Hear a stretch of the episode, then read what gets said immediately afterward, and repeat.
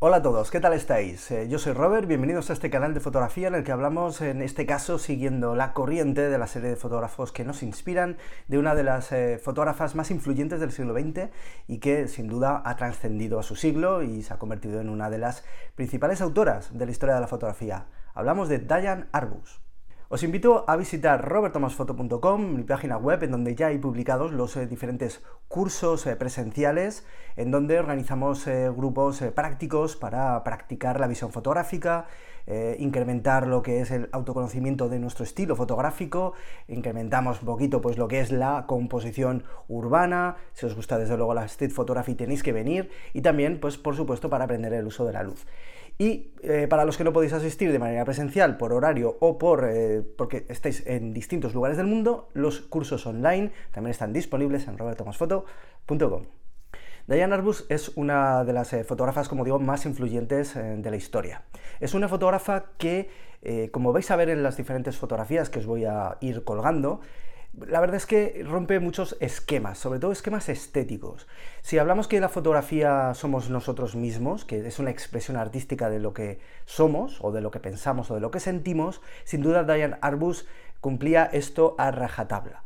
Sus fotografías son ella, es una persona o fue una persona complicada, una persona con mucha inquietud, una persona con eh, muchos demonios tal vez, con un eh, pasado, con una historia truculenta, con diferentes aspectos de su vida que le hicieron eh, tener una preferencia estética distinta a la que, por ejemplo, pues podemos ver en otros fotógrafos. Por supuesto, el gusto por la armonía, por la belleza absoluta de Weston, estaba totalmente en las antípodas fotográficas de lo que fue la obra de Diane Arbus. Una persona en la cual pues, eh, se juntaron un montón de componentes que le hacían buscar sujetos diferentes, eh, sujetos distintos para sus fotografías. Diane Arbus buscaba lo distinto, buscaba lo diferente, buscaba expresar en su fotografía lo que no querían ver otros. De hecho, es famoso una anécdota en la cual, en una exposición nada más y nada menos que en el MoMA de Nueva York, una persona escupió sobre la obra fotográfica de Diane Arbus. Y era porque le molestaba, era porque reflejaba el mundo de la homosexualidad, el mundo del travestismo, el mundo complicado para según qué épocas en los que afortunadamente poco a poco pues ya se van dejando atrás, pero que aún queda pues posiblemente pues mucho que luchar y Diane Arbus fue una de las autoras que en su momento más comenzó a luchar por los, eh, por los desfavorecidos socialmente, como decimos, ¿no? en, esa, en esa época.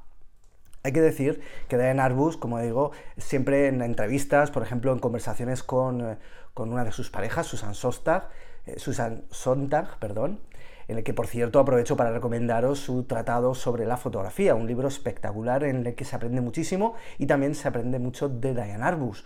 Y una de las cosas que se explica y que se comenta en este libro es el gusto por eh, reflejar, como digo, eh, muchas veces eh, lo distinto y la fealdad de ciertas personas.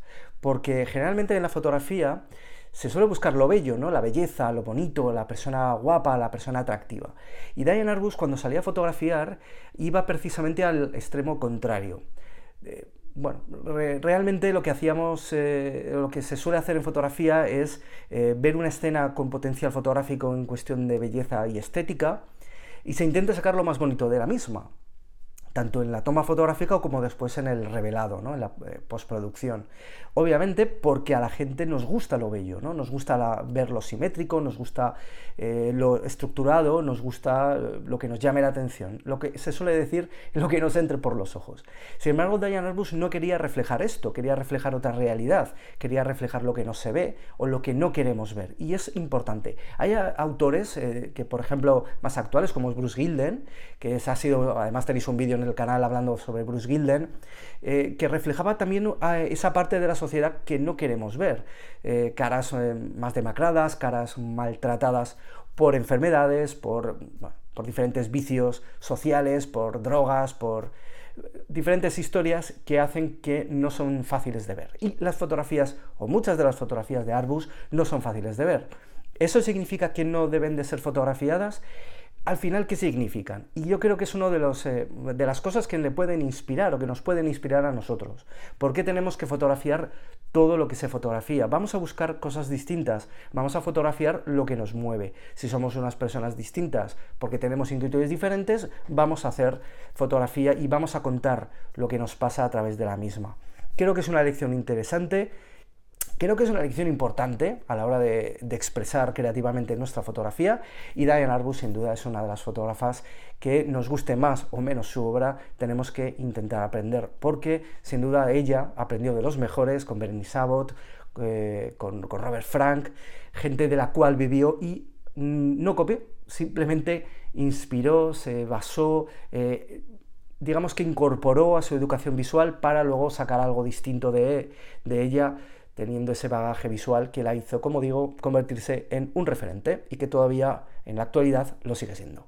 Espero que este vídeo te haya picado la curiosidad para seguir investigando sobre la vida de Diane Arbus, en su obra por supuesto, y que te haya servido para motivarte para seguir haciendo fotografía. Me encontráis con mi obra, con mi obra fotográfica en eh, Instagram, arroba robertomasf, y también por supuesto en mi página web robertomasfoto.com. Nos vemos, chao.